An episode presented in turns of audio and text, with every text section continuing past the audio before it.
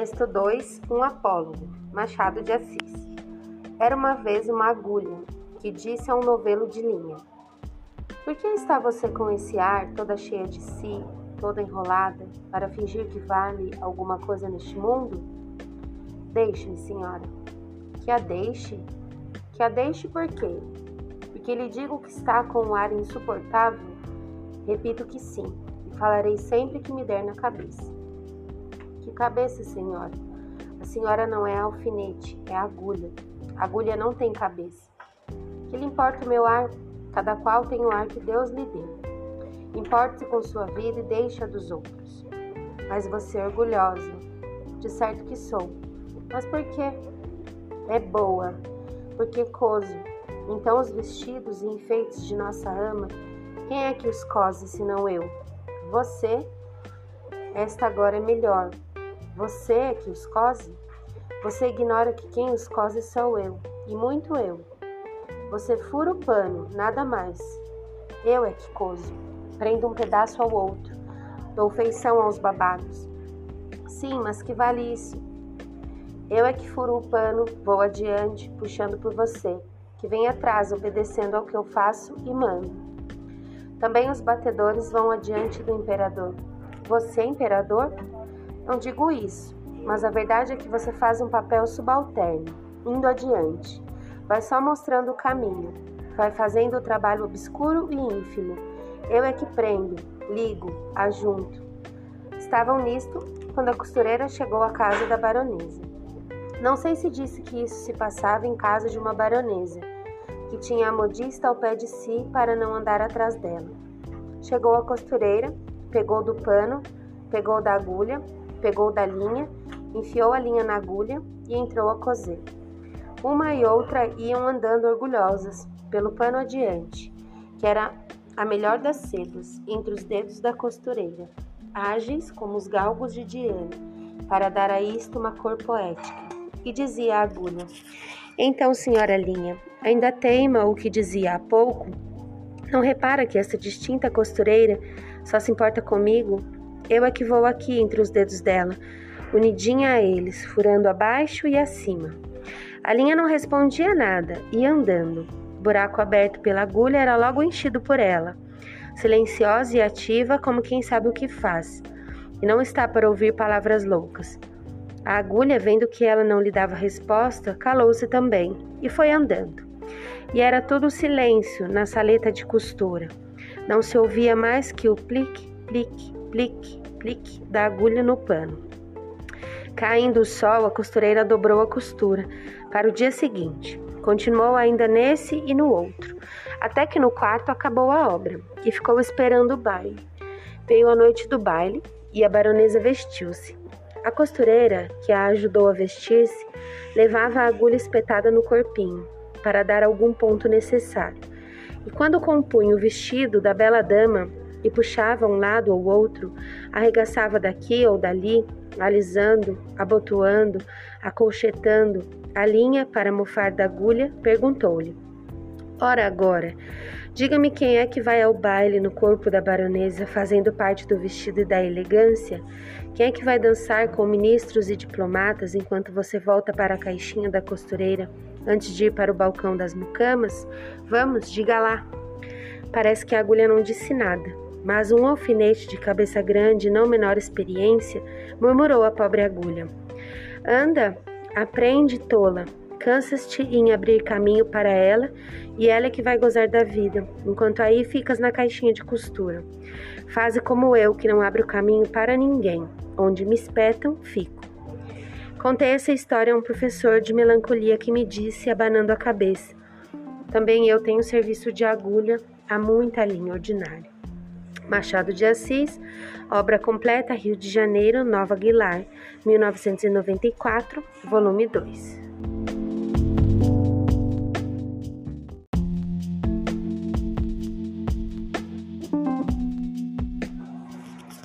Texto 1: O Príncipe Han ou Henrique de Ferro.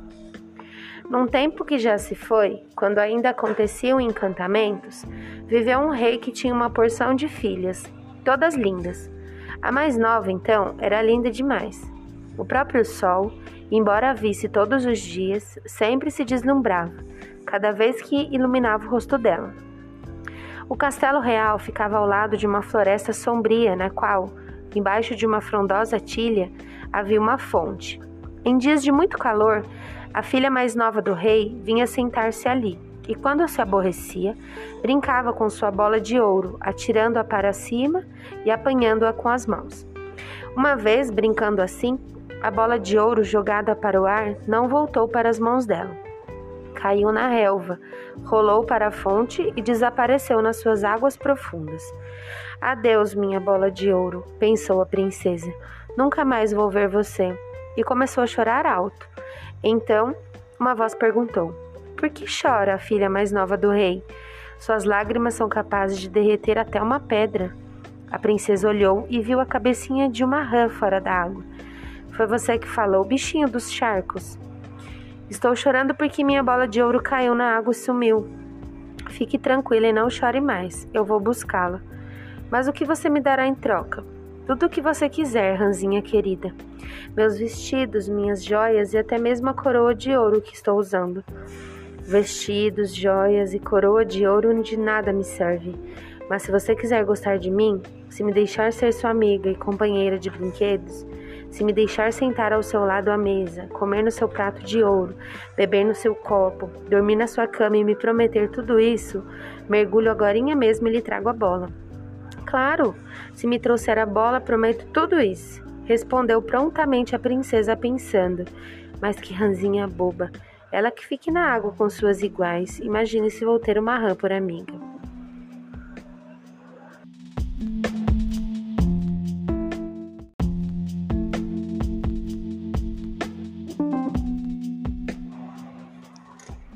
João e Maria.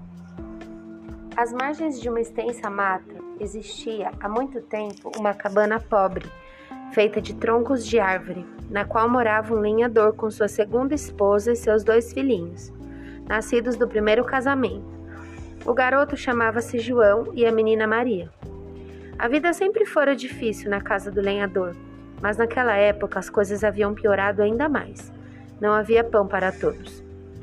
Minha mulher, o que será de nós? Acabaremos todos por morrer de necessidade e as crianças serão as primeiras. Há uma solução, disse a madrasta, que era muito malvada. Amanhã daremos a João e Maria um pedaço de pão. Depois os levaremos à mata e lá os abandonaremos. O lenhador não queria nem ouvir falar de um plano tão cruel, mas a mulher, esperta e insistente, conseguiu convencê-lo. No aposento ao lado, as duas crianças tinham escutado tudo e Maria desatou a chorar. João, e agora? Sozinhos na mata estaremos perdidos e morreremos. Não chore, tranquilizou-a o irmão. Tenho uma ideia. Esperou que os pais estivessem dormindo. Saiu da cabana, catou um punhado de pedrinhas brancas que brilhavam ao clarão da lua e as escondeu no bolso. Depois voltou para a cama. No dia seguinte, ao amanhecer, a madrasta acordou as crianças. Vamos cortar lenha na mata. Este pão é para vocês.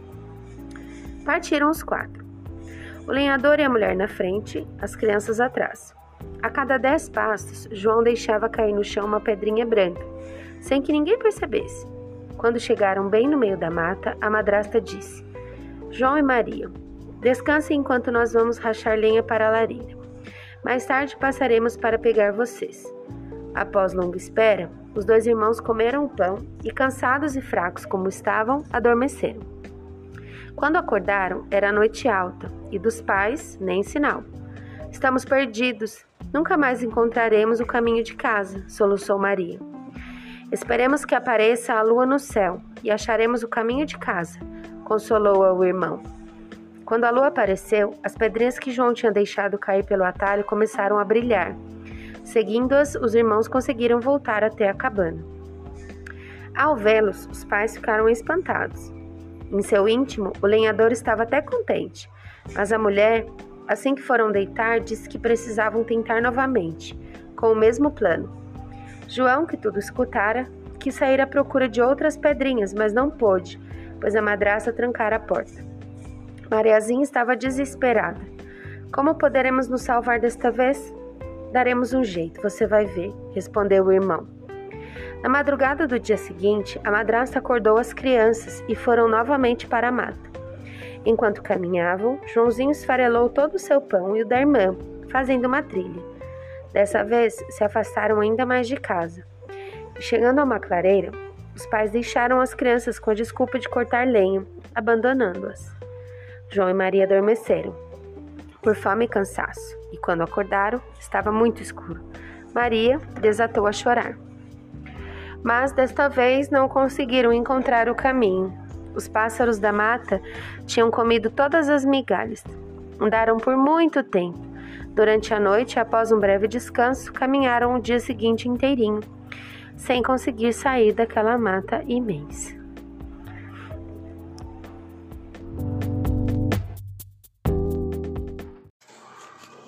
O leão Praxedes. Texto 2. Na imensa planície africana existia um leão com dentes enormes e afiados. Chamava-se Praxedes. Era só o Praxedes abrir sua boca, balançar a densa juba e fazer explodir seu urro, ouvido a 50 quilômetros de distância, para que toda a floresta tremesse de medo. Os macacos trepavam até os galhos mais altos, as hienas paravam de sorrir e corriam mais do que os veados. Os outros leões abaixavam a cabeça e enfiavam o rabo entre as pernas. Com o Praxedes era na base, obediência ou morte. Sim, Dom Praxedes, tá certo, é o senhor quem manda. Se Dom Praxedes não quer, eu não faço. Era uma vergonha ver os outros leões que nem cachorro vira-lata fazendo tudo o que Praxedes queria, sem reclamar, sem uma pontinha de revolta. Acontece que num certo dia o professor Percy, que vivia fazendo umas experiências malucas, deixou cair debaixo da árvore que dava sombra para Praxedes dormir um tubo cheio de streptococcus mutans. O streptococo mutans é um bichinho horroroso. Multiplica-se mais do que coelho nos restos de comida entre os dentes. Nheco, que nojo. Quando são milhões e milhões, bem alimentados com aquelas porcarias de quem não escova os dentes, o Streptococcus mutans começa a roer devagar, devagar, sem parar, até não sobrar dente nenhum. Praxedes, que além de autoritário era curioso, cheirou o tubo e, não contente, deu uma lambidinha para sentir o gosto da pasta amarela pinhada de Streptococcus. Os horrorosos bichinhos não perderam tempo. Hack, hack, hack. Foram logo roendo os enormes dentes de Praxedes. Caíram todos. A imensa boca de Praxedes, o terror da bicharada, murchou como um balão furado. Nem mais os macacos tinham medo do leão desdentado. Os chimpanzés, que são os palhaços da floresta, desciam das árvores e faziam uma volta em torno do pobre Banguela. Um puxava seu rabo, outro dava um cocorote na testa do antes tão temido leão. Texto 1 Eu sou o preto. Oi, gente, prazer. Eu sou o preto, um cachorrinho muito levado e muito lindo. Pelo menos é o que a Didi, a minha humana, diz. Ela também me chama de sem vergonha às vezes, mas só quando eu faço alguma coisa que ela já tinha falado para eu não fazer e mesmo assim eu fiz. Mas não é maldade minha, juro. É que na hora eu esqueço o que ela disse e aí quando vejo já fiz. Nessas horas ela fica brava, mas não brava de me bater com cinto ou chinela. Ela só faz uma cara assim, sabe? Cara de quem tá com dor de barriga, assim meio torcida. Pois é. Aí eu vou pulando nela, abraçando, tentando explicar que foi sem querer. Então ela me segura e fala: Você não tem jeito, preto, é um sem vergonha. Acho que não deve ser ruim ser sem vergonha. Pelo menos comigo nunca aconteceu nada por ser assim. E a brabeza dela dura só uns minutos. Logo ela esquece e aceita meus lambeijos e meus abraços. Mas também, quem resiste aos meus olhos pretos e arteiros? A Didi eu sei que não, é o que ela diz. O Rei e o Sábio. Quando eu era criança, costumava ouvir minha mãe contar várias histórias de príncipes e princesas, reis e batalhas, bruxas e magos. Havia uma que eu considerava particularmente interessante, não por suas aventuras, mas pelo que ela trazia escondido em suas entrelinhas, mostrando que sempre podemos aprender alguma coisa nova, bastando para isso estar atentos. A história em questão é até pequena e vou contá-la aqui a vocês esperando que, como eu, tirem dela algum proveito. Há muitos anos, quando os homens gostavam de mostrar sua força e valentia em intermináveis guerras, Quer fosse por poder, riquezas ou terras, um certo rei decidiu ampliar as fronteiras de seu reino e, quem sabe, de quebra engordar um pouco os cofres do tesouro. Afinal, ouro nunca é demais para quem tem muita ambição e pouco juízo. Além disso, andava entediado, sem nada para fazer naqueles dias em que a diversão era mesmo bater espadas, cavalgar e provar quem era o mais valente rei da região. Mas, como fosse o rei, seus conselheiros tentaram dissuadi-lo dessa ideia, pois poderia se ferir ou pior, morrer em uma dessas batalhas, deixando o reino sem governante, já que não se casara e não tinha herdeiros. Decidido a não desistir de sua diversão, o rei pensou em uma forma de acalmar seus ansiosos conselheiros. Irei até a caverna onde vive o mago Merlin, primo de Merlin, maior dos magos, e perguntarei a ele, que tem o poder de ver o futuro, se posso ir à guerra e voltar em segurança. Obedecerei às palavras dele, assim todos ficarão satisfeitos.